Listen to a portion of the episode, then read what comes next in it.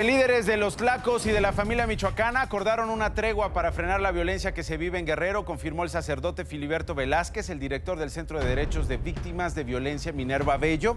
El acuerdo se dio el pasado 21 de febrero y consiste en que cada uno de los grupos se quedará en los territorios que ya controlan y cederá en sus pretensiones de avanzar.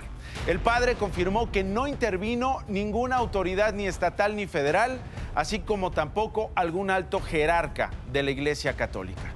El prelado dijo que esta tregua fue un mutuo acuerdo entre los cabecillas de las organizaciones delictivas que han mantenido la zona de Tierra Caliente y de la Sierra de Guerrero como una de alta violencia.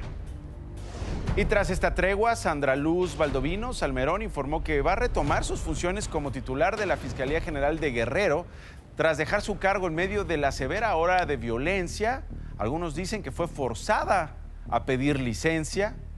Fue el pasado 14 de febrero cuando la funcionaria solicitó al Congreso del Estado la separación de su cargo por seis meses sin goce de sueldo para atender asuntos personales. Sin embargo, no recibió respuesta positiva o negativa respecto a la solicitud.